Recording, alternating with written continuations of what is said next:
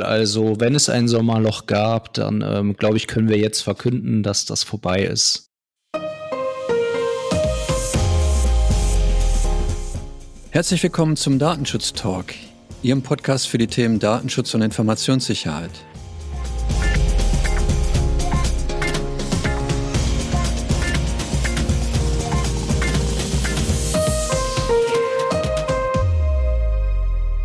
Freitag, der 15. September 2023. Und wie immer war unser Redaktionsschluss heute um 10 Uhr. Mein Name ist Markus Zechel und mein Name ist David Schmidt. Grüße dich, Markus. David, ich grüße dich zurück. Ähm, ich freue mich, dass wir heute zusammen einsprechen dürfen. Ich hoffe, dir geht es gut. Ähm, ich war tatsächlich gesundheitlich ein bisschen angeschlagen. Ich ähm, hoffe, man hört es nicht, aber ich bin auf jeden Fall auf dem Weg der Besserung und freue mich auch heute mit dir jetzt den Podcast einsprechen zu dürfen. Ja, super. Und ich vermute, dass du einige interessante Themen mitgebracht hast. Ähm, wie immer ist das der Fall. Ähm, ich habe heute mitgebracht eine Entscheidung ähm, zur Dopingbekämpfung in Bezug auf damit verbundenen Datenschutz. Dann schauen wir auf die neuesten Entwicklungen zum Data Privacy Framework. Ähm, außerdem habe ich eine Entscheidung zum Datenschutz des Europäischen Gerichtshofs für Menschenrechte mitgebracht. Wir schauen auf einen Ransomware-Angriff gegen eine Hotel- und Casino-Kette und auf eine Sicherheitslücke bei LastPass. Was hast du mitgebracht, Markus? Ähm, ähnlich viel wie du, fürchte ich. Mal gucken, wie lange wir heute brauchen. Eine Entscheidung vom Europäischen Gerichtshof mit, habe ich mitgebracht, äh, der den Europäischen Datenschutzbeauftragten betrifft. Dann möchte ich was zu einer Sammelklage gegen Facebook Pixel ähm, erzählen. Ich habe eine ähm, Geschichte zum Thema Phishing bei Google Looker Studio. Künstliche Intelligenz findet Einzug auch in Zoom. Dann gibt's eine Kündigungsschutz, äh, Kündigungsschutzklage, was den stellvertretenden Datenschutzbeauftragten betrifft. Und zum guten Schluss habe ich einen Lesetipp der UNESCO mit dabei. Gut, äh, dann wie du sagst, wir haben heute einiges, deswegen legen wir auch direkt los mit einem Fall aus Österreich, der aktuell beim Europäischen Gerichtshof anhängig ist. Äh, zu diesem hat die Generalanwältin Tamara Kapeta gestern ihren Schlussantrag gehalten und ähm, da ist tatsächlich einiges, was da drin steckt. Deswegen hat es auch ein bisschen meine Vorbereitungszeit gesprengt. Ähm, aber ich versuche es mal zu komprimieren. Also, Hintergrund ist hier ein Dopingfall. Eine österreichische Profisportlerin im Mittelstreckenlauf wurde für schuldig befunden, gegen österreichische Anti-Doping-Regeln verstoßen zu haben. Die österreichische Anti-Doping-Rechtskommission erklärte, ähm, alle im fraglichen Zeitraum von der Sportlerin erzielten Ergebnisse für ungültig, erkannte alle Start- und oder Preisgelder ab und verhängte über die Sportlerin eine vierjährige Sperre für die Teilnahme an jeglichen Wettkämpfen. Diese Entscheidung wurde außerdem durch die NADA, das ist die nationale Anti-Doping-Agentur in Österreich im Internet veröffentlicht. Und gegen diese Veröffentlichung wehrte sich die Sportlerin vor einem Sportgericht in Österreich. Und dieses Sportgericht ähm, hat den EuGH jetzt angerufen und diverse Fragen zur Auslegung der DSGVO vorgelegt. In dem Verfahren wird es zum einen darum gehen, ob das Sportgericht überhaupt ein ähm, ja, richtiges Gericht ist und überhaupt den EuGH anrufen darf. Ähm, das soll der EuGH aber selbst wissen und klären. Dazu können wir hier äh, nicht so viel sagen. Interessant ist das Materielle in diesem Fall. Ähm, zum einen ähm, möchte man hier wissen, ob es sich bei der Information, dass eine Person ein Dopingverstoß begangen hat, um ein Gesundheitsdatum im Sinne des Artikel 9 DSGVO handelt. Und ähm, bevor ich jetzt sage, wie das die Generalanwältin sieht, frage ich dich doch mal nach deiner Meinung, Markus. Was würdest du sagen?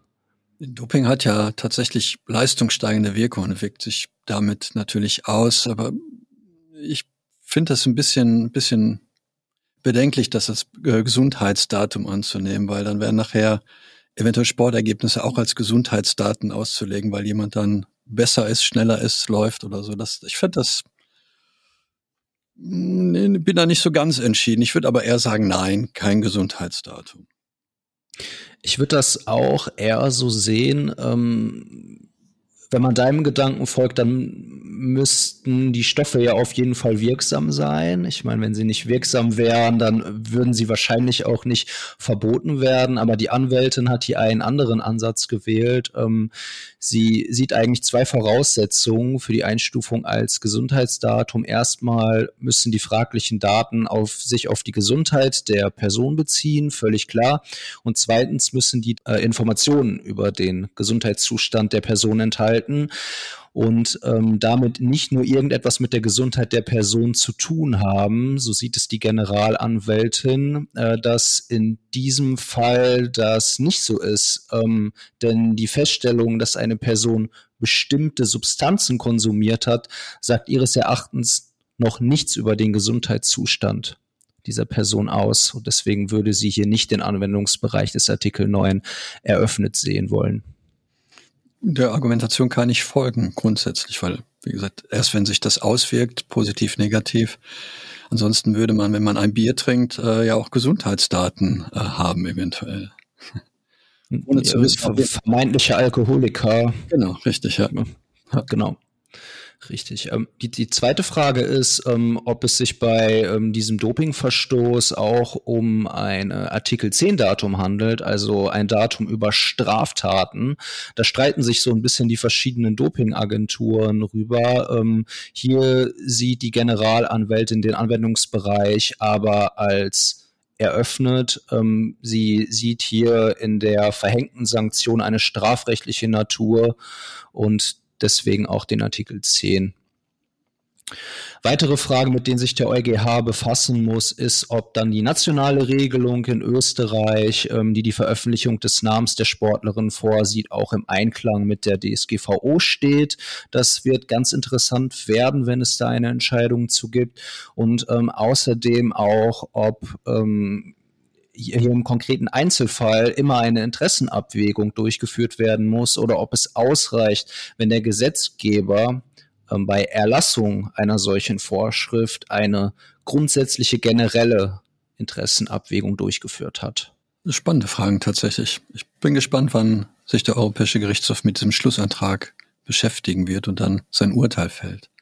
Ich hoffe ja, dass es nicht aus formellen Gründen abgeschmettert wird. Wenn es so ist, dann ist es halt. Ähm, aber mich würde halt wirklich auch interessieren, was der EuGH zu diesen Fragen sagen wird. Ja, ja, vielleicht kann er das ja dann hilfsweise beantworten, selbst wenn er sich dafür nicht zuständig erklärt. Das wäre auch mal ganz schön.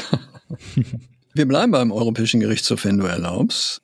Auf jeden Fall. Okay, weil ähm, meine Nachricht beschäftigt sich eben mit einer Entscheidung, die den europäischen Datenschutzbeauftragten betrifft. Er hatte in einem ähm, Sachverhalt Europol und die Verarbeitung von personenbezogenen Daten bei Europol beanstandet und hatte da auch einen Beschluss ähm, gegen die Agentur der Europäischen Union für die Zusammenarbeit der Strafverfolgungsbehörden erlassen, also kurz Europol. Ähm, in der Zwischenzeit war dann aber, während, während noch das Verfahren lief, die Europäische Kommission auf die Idee gekommen, doch ähm, eine Übergangsvorschrift für ein Gesetz zu erlassen, was die Verarbeitung bei Europol dann wieder legitimiert hat. Und der europäische Datenschutzbeauftragte fand das jetzt doof, dass äh, diese Übergangsregelungen in Kraft getreten sind und hat dann beim Europäischen Gerichtshof ähm, versucht eben zu sagen, das würde seine Arbeit äh, und seine Unabhängigkeit beeinträchtigen. Und ähm, der EuGH hat gesagt, nö, tut es nicht und hat im Prinzip dann damit ähm, die, die Klage abgelehnt äh, des Europäischen Datenschutzbeauftragten, weil sie schon sieht, dass er im, in seiner Rolle als ähm, europäischer Datenschutzbeauftragter ähm, nicht beeinträchtigt gewesen sei. Interessante ähm, Geschichte auch. Absolut. Auch nicht voraussehbar, die Entscheidung. Also ja, finde ich auch, ja. Äh, wir bleiben weiterhin beim EuGH und ähm, ja, was, was sollen wir sagen? Es hat nicht lange gedauert. Der französische Abgeordnete äh, Philippe Latombe, ich hoffe, ich habe das richtig ausgesprochen, mein Französisch ist äh, nicht das allerbeste. Ähm, dieser Abgeordnete hat jedenfalls angekündigt, gegen das Data Privacy Framework vor dem EuGH klagen zu wollen. Ähm, Er hat dabei klargestellt, dass er dies als Privatperson tut, ähm, weil er glaubt, dass der neue Angemessenheitsbeschluss nicht im Einklang mit den europäischen Grundrechten steht. Und ob diese Klage zulässig sein wird und wie die Erfolgschancen stehen, dazu könnten wir jetzt höchstens mutmaßen. Ähm, ich schlage aber vor, dass wir das heute noch mal lassen, aber natürlich die Zuhörerinnen und Zuhörer auf dem Laufenden halten. Ich denke, dass uns das eh die nächsten Wochen und Monate beschäftigen wird, die Frage. In jedem Fall. Ähm, und der Datenschutz spielt aber nicht nur vor dem EuGH eine Rolle, sondern zuletzt auch vor dem Europäischen Gerichtshof für Menschenrechte in Straßburg. Dieser hat gegenüber Großbritannien geurteilt, dass die Überwachung von Personen außerhalb der Landesgrenzen deutlich zurückgefahren werden muss. Erfolgreich geklagt hatten IT-Sicherheitsforscher von Amnesty International gegen die Praktiken der britischen Geheimdienste. Das, ähm, was, was, haben die gemacht, die Briten? Ähm, ja, die, die Briten haben ähm, ein bisschen zu viel ähm, spioniert, vor allem ähm, gegen Bürger auf Bürger gerichtet, ähm, die sich außerhalb von Großbritannien aufhalten. Vermeintlich ist das Ganze ja immer ein bisschen einfacher, weil man sich nicht mit den hiesigen Gesetzen auseinandersetzen muss, aber dem hat das Gericht jetzt einen Riegel vorgeschoben und dabei ging es vor allem darum, dass ähm, die ausländischen Bürger keine ausreichenden Rechtsbehelfe gegen diese Praktiken haben. Hm. Also das, was ja beanstandet war, tatsächlich auch bei der, bei der Frage, bei der Drittstaatenübermittlung in die USA. Also man hat in, in Großbritannien dann offensichtlich Ausländer keine Rechte eingeräumt, die, die man normalerweise haben müsste. Genau. Wir können dann zu den ähm, etwas kleineren, aber nicht weniger bedeutenden Entscheidungen ähm, rübergehen. Ich glaube, du hast was zum Facebook Pixel mitgebracht. Genau, das äh, ist eine Sammelklage, die bei einem US-amerikanischen Gericht äh, anhängig ist. Äh, Facebook oder Meta hatte wohl versucht, gegen die geplante Klage ähm, Einspruch einzulegen. Ähm, das hat nicht so ganz funktioniert. Am Hintergrund ist hier, dass, ähm, da haben wir, glaube ich, auch schon darüber berichtet, dass ähm, Facebook ja so ein Pixel hat, mit dem man ähm, bei der Nutzung von Webseiten erkennen kann, ähm, dass die Leute auf der Internetseite gewesen sind. Also Meta kann das erkennen Facebook kann das erkennen. Und das waren Webseiten bei Krankenhäusern zum Beispiel. Also 664 medizinische Einrichtungen haben diese Technologie mindestens genutzt, wie es aus der Klageschrift hervorgeht. Und äh, fünf Personen, die ähm, wegen der Brisanz gerne als John Doe und Jane Doe bezeichnet werden möchten, haben halt diese Sammelklage ähm, einge eingereicht. Und der Richter ähm, sagt schon, dass er der Auffassung ist, dass es gegen Datenschutzgesetze verstoßen würde, gegen US-amerikanische Datenschutzgesetze verstoßen würde, weil nicht ganz klar ist, ob die Erhebung tatsächlich zulässig gewesen ist. Und was auch beanstandet wird vom Gericht, dass Facebook diese Gesundheitsinformationen monetarisieren würde. Das ist auch ein Punkt. Also auch da müssen wir halt gucken, wie sich das entwickelt. Ich finde es aber durchaus eine interessante Geschichte, ähm, wie mit diesen ähm, Conversion Trackings grundsätzlich umzugehen ist. Das finde ich persönlich auch eine ganz spannende Sache und inwieweit so Sachen dann auch zulässig sind eigentlich in der jeweiligen Rechtsordnung. Er spannt ja auch, weil da jetzt nochmal unter die Motorhaube geguckt wird bei Facebook und ähm, das wird ja auch die Verarbeitung von EU-Bürgern dann letzten Endes wieder betreffen. Mal schauen, was da dann noch rauskommt. Ja. Markus, du erinnerst dich doch mit Sicherheit noch an die Folge ähm, aus der Kalenderwoche 31 im Jahr ähm, 2020. Wenn ich das jetzt sagen würde, würde ich lügen. Aber ähm, tatsächlich finde ich spannend, wie lange wir diesen Podcast schon machen. Das finde ich äh, 2020. Also echt interessant. Genau, also ähm, tatsächlich über drei Jahre jetzt schon her und damals hatten unsere Kollegen ähm, Laura und Gregor über einen Sicherheitsvorfall bei der US-Hotelkette MGM Resorts berichtet. Damals wurden Millionen von Kundendaten erbeutet und ähm, jetzt kam es offensichtlich zu einem erneuten Ransomware-Angriff, dieses Mal gegen die Hotel- und Casino-Kette. Die IT-Systeme wurden hier heruntergefahren, was zu weitreichenden Ausfällen in allen Hotels und Casinos der Kette in den USA geführt hat. So viel zum Thema Lessons learned, würde ich sagen. Das, äh ja, aber es ist ja dieses Mal was anderes. Beim ah. letzten Mal waren Kundendaten betroffen. Unter anderem übrigens auch von ähm, verschiedenen Promis und Politikern. Ähm, und dieses Mal wurden die Daten verschlüsselt. Kannst du ja nicht sagen, dass das äh, nochmal das Gleiche ist. Ja, das stimmt. Von daher. neues Spiel, neues Glück, würde ich sagen. so sieht's aus. Okay. Wir, wir bleiben im Bereich der Informationssicherheit. Ähm, ich habe eine Nachricht mitgebracht, die auch sensibilisieren soll, nochmal wieder für das Thema Phishing.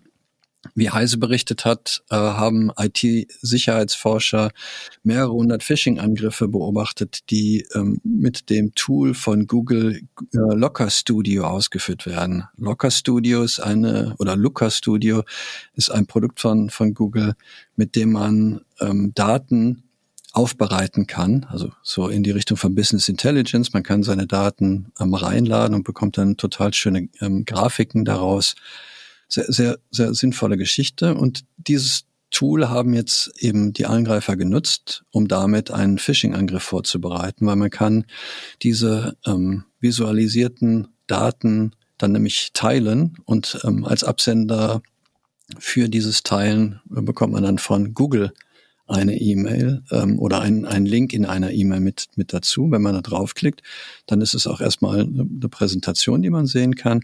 Und in diese Präsentation war dann wohl ein Link eingebettet und den sollte man anklicken und Zugangsdaten ähm, eintragen für seinen Bankaccount, weil hier war es nämlich so, dass man mit Kryptowährungen Geld verdienen konnte und tatsächlich mehr Renditen er, er erzielen konnte, wenn man ähm, sich da angemeldet hat. Also ähm, ein Angriff, der irgendwie eben durch die Nutzung von Google einen ganz anderen ähm, Aspekt von Legitimität bekommen hat, ähm, als wenn man das einfach nur mit einer XY. Ähm, äh, weiß ich, TZ ähm, Domäne geschickt hätte. Da wären wahrscheinlich weniger Leute drauf reingefallen. Da fallen weniger Leute drauf rein, als wenn es über eine Google-Webseite kommt. Also ähm, offensichtlich werden auch noch andere Google-Dienste wie Google Docs äh, genutzt, um so Angriffe zu starten. Und laut Aussage von Heise sind halt ähm, Analytiker gerade dabei, ähm, mit Google zusammen zu überlegen, wie man den Missbrauch zukünftig unterbinden kann, dass so Tools eben nicht für Phishing-Dienste oder Phishing-Nachrichten genutzt werden können. Ja, ähm, du hast gerade schon gesagt, Kryptowallets scheinen weiterhin interessantes Angriffsziel zu sein. Wundert mich ehrlich gesagt ein bisschen. Ich dachte, dieser Hype wäre vorbei, aber vielleicht ist es einfach nicht in meiner Bubble. Wir hatten vor zwei Wochen über ähm, ein Datenlake bei LastPass ähm, berichtet. Wir hatten ähm, damals berichtet, dass Cyberkriminelle Zugriff auf Cloud-Systeme eines Drittanbieters von LastPass äh, erlangt haben und ähm, unter diesen erbeuteten Kundendaten ähm, waren auch Passworttresore. Und nach aktuellen Meldungen ähm, haben die Angreifer jetzt angefangen, diese Passworttresore zu knacken, um Zugriff auf bestimmte Konten und Kryptowallets zu erlangen. Auch eine interessante Geschichte. Da sollte ich also gucken, ähm, ob ich damals davon betroffen gewesen bin und diesen Dienst immer noch benutze, ähm, um, um dann zu gucken, ähm, muss ich da noch was tun? Muss ich eventuell auch meine Zugangsdaten nochmal wieder ändern? Also ja, Obacht. Genau, und ich, ich würde gerne noch einstreuen, dass es nicht vor zwei Wochen war, unsere Meldung, sondern die war tatsächlich vor zwei Wochen und einem Jahr. Okay. Es macht, macht noch deutlich, wie viel Geduld Angreifer tatsächlich haben, ähm, um dann Informationen, die sie erlangt haben, vielleicht später zu nutzen, bevor ein bisschen Gras oder nachdem ein bisschen Gras über die Sache gewachsen ist. Genau. Über das Thema KI wächst kein Gras im Moment, um eine großartige Überleitung zu entfinden. Meine Nachricht beschäftigt sich nämlich mit äh, künstlicher Intelligenz und äh, Funktionalitäten, die man in Videomeetings nutzen kann. Zoom hat jetzt offensichtlich einen Assistenten, einen KI-Assistenten ähm, angeboten.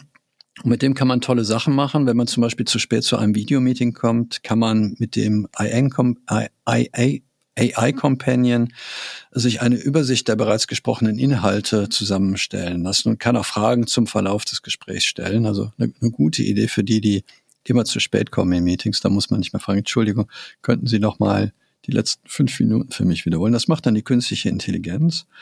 Ähm, man kann den Dienst aber auch nutzen, um äh, sich Vorschläge für E-Mails und Chatnachrichten ähm, geben zu lassen, auch in der richtigen Tonalität. Das heißt, wenn man beleidigt sein möchte, dann äh, kann die Software einem auch vorschlagen, dass man eine beleidigte E-Mail äh, schicken kann. Ähm, und das soll auch wohl so weit gehen, dass man ähm, zukünftig auch Analysen von ähm, aufgezeichneten Telefonaten und Zusammenfassung von SMS-Nachrichten äh, bekommt. Also wie gesagt, eine ganz schicke Idee, die dahinter steckt. Ähm, ich glaube, in Deutschland kriegen wir natürlich Probleme mit dem Recht am gesprochenen Wort auch unter anderem und ob sowas dann in, in künstliche Intelligenz eingegeben werden kann finde ich eine große Herausforderung mit, mit deutschem Recht. Ich weiß nicht, wie du das siehst. Ähm, einmal das und ähm, auch datenschutzrechtlich haben wir dann natürlich wieder die ähm, Probleme, mit denen sich im Moment alle auseinandersetzen müssen, die äh, KI einsetzen wollen, gerade von Drittanbietern. Was passiert mit den Daten, wie lernt das System weiter? Haben wir eine Joint Controllership? Haben wir eine Auftragsverarbeitung und äh, allem voran, wie können die betroffenen Rechte überhaupt gewährleistet werden. Ich fände nur so Gespräche spannend, wie die Empfehlung, die wir geben, keine personenbezogenen Daten in, in KIs zu nutzen. Aber dann würde ich sagen, hallo Herr, piep.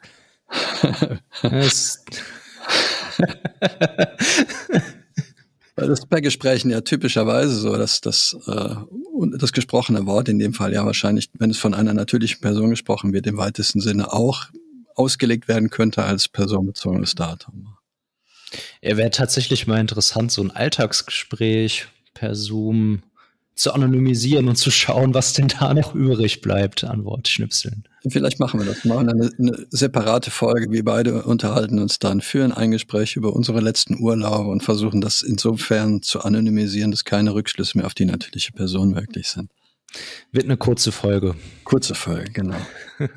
Dann würde ich schon zu den Lesetipps übergehen, Markus. Ja, ich habe noch eins. Ich habe noch eins, wenn ich darf. Ähm, natürlich, natürlich. Ich eine Entscheidung mitgebracht vom, vom Landesarbeitsgericht in, in Sachsen. Ähm, eine ganz spannende. Die wollen wir natürlich nicht äh, übergehen. Dankeschön. Ähm, eine spannende Geschichte, ähm, die äh, die Kündigungs-, den Kündigungsschutz von Datenschutzbeauftragten betrifft, weil das Landesarbeitsgericht mit seiner Entscheidung jetzt festgestellt hat, dass der Kündigungsschutz nicht nur für den äh, Datenschutzbeauftragten, sondern auch für den Stellvertreter gilt. Hier war der Hintergrund, dass man ähm, dem stellvertretenden Datenschutzbeauftragten fristlos gekündigt hat, weil er eine Stellungnahme ähm, zu einem Sachverhalt nicht aus Sicht des Arbeitgebers richtig wiedergegeben hat. Dem Ganzen liegt zugrunde ein Nachbarschaftsstreit und der stellvertretende Datenschutzbeauftragte ist wohl bei, bei der Stadt beschäftigt, wenn ich das richtig interpretiere, weil die Oberbürgermeisterin einen Brief von der anderen Partei bekommen hat und gesagt hat, hier, der hat sich ja sehr merkwürdig verhalten. Und ähm, der stellvertretende Datenschutzbeauftragte hat dann seine Stellungnahme ähm, abgegeben und daraufhin ist ihm gekündigt worden, weil man gesagt hat, er hätte dann den Sachverhalt nicht ordnungsgemäß wiedergegeben. Also das Gericht festgestellt, dass das alleine schon keine außerordentliche Kündigung rechtfertigen würde und hat aber auch, wie gesagt, festgestellt, dass die Person ja die Rolle des stellvertretenden Datenschutzbeauftragten innehat und damit dann auf den Kündigungsschutz, den besonderen Kündigungsschutz des Datenschutzbeauftragten nochmal hingewiesen hat. Und vor dem Hintergrund wäre auch die Kündigung nicht gerechtfertigt gewesen. Also wie gesagt, interessant für alle stellvertretenden Datenschutzbeauftragten, die uns jetzt zuhören. Der Kündigungsschutz gilt nach Auffassung des Landesarbeitsgerichts in Sachsen auch für euch. Interessant, interessante Entscheidung. Aber warum nicht? Macht ja durchaus Sinn. Ich meine, wenn ich, wenn ich im Urlaub bin und wirklich den Datenschutz äh, oder der Datenschutzbeauftragte im Urlaub ist und ich ihn dann für eine gewisse Zeit vertrete, muss ich natürlich auch sicher sein, dass die Entscheidung, die ich treffe, in meiner Rolle als stellvertretender Datenschutzbeauftragter nicht dazu führen, dass ich plötzlich ähm, nach, nach Beendigung des Urlaubs des Datenschutzbeauftragten die, die fristlose Kündigung bekomme oder so. Ja, liegt nah. Ja, liegt nah. Aber dann kommen wir zu deinen Lesetipps. Ja, gerne. Ich habe einen Lesetipp mitgebracht. Nein, tatsächlich habe ich zwei Lesetipps mitgebracht. Ähm, mein erster Lesetipp kommt von der Berlin Group. Das ist eine internationale Arbeitsgruppe für Datenschutz in der Technologie, ähm, bei der der ähm, dem Vorsitz ähm, Professor Dr. Ulrich Kelber innehat, wusste ich tatsächlich auch nicht. Und äh, diese Gruppe hat jetzt ein Arbeitspapier zum Thema Smart Cities angenommen und veröffentlicht. Das Papier unterstützt mit praktischen Empfehlungen Städte, Diensteanbieter und Regulierungsbehörden dabei, datenschutzfreundliche Lösungen für Smart Cities zu finden. Ähm, also ein Thema, das sich ähm, entwickelt, würde ich sagen, und ähm, mit Sicherheit nicht nur interessant ist für diejenigen, die sich damit befassen müssen, sondern auch für alle, die sich damit befassen wollen, weil sie zukünftig in Smart Cities leben werden. Ähm, ich habe vor einigen Jahren schon mitbekommen, dass äh, Philips in den Niederlanden zum Beispiel ähm, Beleuchtung anpassen kann aufgrund von äh, bestimmten Gegebenheiten, die mit Personen zu tun haben. Also wenn da die Stimmung ein bisschen zu, zu äh, heiß wird, dann kann man das Licht entsprechend anpassen, was dann auf die Psyche sich auswirken soll. Und für so Sachen werden unter anderem dann auch Mobilfunkdaten genutzt und die in der Regel ja dann auch personenbezogen. Also ich finde, das bietet gute Möglichkeiten, in der Stadt sich zu bewegen, wenn man so Daten hat. Ähm, aber ich bin natürlich ein großer Fan davon, dass es dann auch datenschutzkonform umgesetzt werden kann. Also welche Parkplätze frei sind, ähm, wo, wo gerade besondere Angebote sind. Sowas könnte man ja alles, alles steuern oder sozusagen, geh nicht in dieses Kino, das ist schon voll. Das hat schon seine maximale ähm, Personenzahl erreicht. Sowas kann man alles, glaube ich, ganz gut abbilden. Datenschutzkonform. Das Thema KI lässt mich heute nicht los. Ähm, und jetzt bin ich bei der UNESCO sogar gelandet mittlerweile, weil die UNESCO fordert, das ist mein Lesetipp, ähm, Regierungen dazu auf, den Einsatz von KI in Schulen zu regulieren. Ähm, so ist eine der, der Ideen, die die UNESCO mitgibt, dass ähm, man erst ab 13 Jahren KI wie ChatGPT in Schulen nutzen sollte. Ähm, das Papier ähm, ermuntert dazu, ähm, bestimmte Sachen, die im normalen Leben grundsätzlich eine Rolle spielen, wie äh, Fairness, Gleichstellung der Geschlechter und so, ähm, auch ähm, beim Einsatz von KI mit zu berücksichtigen. Fairness, Transparenz, denke ich, sollten auch so Aspekte sein. Ähm, und die UNESCO, wie gesagt, ähm, hier dann das, ähm, die Altersgrenze von 13 Jahren für den Einsatz von KI-Tools vorschlägt. Ich bin gespannt, wie die Regierungen dann darauf reagieren und ob es wirklich demnächst KI-Gesetze geben wird, ähm, die eventuell das verbieten, das bei, bei Kindern ähm, anzuwenden. Äh, mein zweiter Lesetipp ist äh, ein neuer Leitfaden des LDI NRW zur Reaktion auf Cyberangriffe. Ähm, die Anzahl von Cyberangriffen wächst stetig, auch die Gefahr von neuen Angriffen wächst stetig. Ich glaube, das äh, zeigt auch unsere Folge heute wieder und die vergangenen Folgen des Podcasts. Und äh, um dem so ein bisschen zu entgegnen, hat jetzt der LDI NRW einen neuen Leitfaden rausgegeben, ähm, dem schönen Aufhänger Hilfe ein Cyberangriff.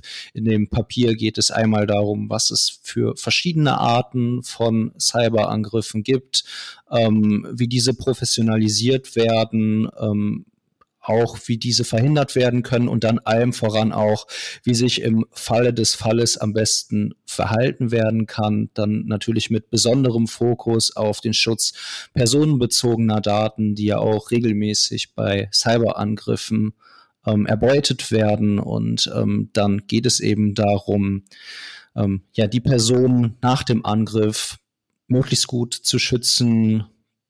Die Frage, wann muss informiert werden, was kann noch getan werden, ähm, all diese Dinge greift dieses Papier auf. Das ist vielleicht was, wenn es jetzt kühler wird, kann man sich damit beschäftigen und natürlich auch entsprechend vorbereitet sein auf Cyberangriffe. Davon kann sich, glaube ich, keiner freisprechen, auch wenn ich das so ein bisschen gerade despektierlich in Richtung von, von MGM Resorts genannt habe. Weil, ähm, das ist ja wie das typische Hase- und Igel-Spiel. Man ist immer ein bisschen im Hintertreffen ähm, als, als IT-Nutzer oder jemand, der für die IT verantwortlich ist, weil den Angreifern ja immer neue, neue Dinge einfallen. Ja, interessante Themen heute, eine, eine bunte Mischung, wie ich persönlich fand. Ich weiß nicht, wie du das heute gesehen hast. Ja, und, ähm, wieder viel. Also wenn es ein Sommerloch gab, dann ähm, glaube ich, können wir jetzt verkünden, dass das vorbei ist. Ja, die Kollegin aus der Redaktion hat das letzte Woche schon gesagt. Das Sommerloch ist offiziell beendet und man sieht das, glaube ich, auch an der Zahl der Nachrichten, die wir von dem Podcast zusammengestellt haben. Aber ich danke dir, dass du mit mir heute die Folge eingesprochen hast. Danke dir, Markus.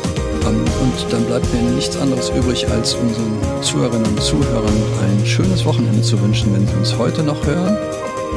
Und einen guten Start in die Woche, wenn sie sich die Folge bis zum Montag aufgespart haben. Bis bald. Bis bald.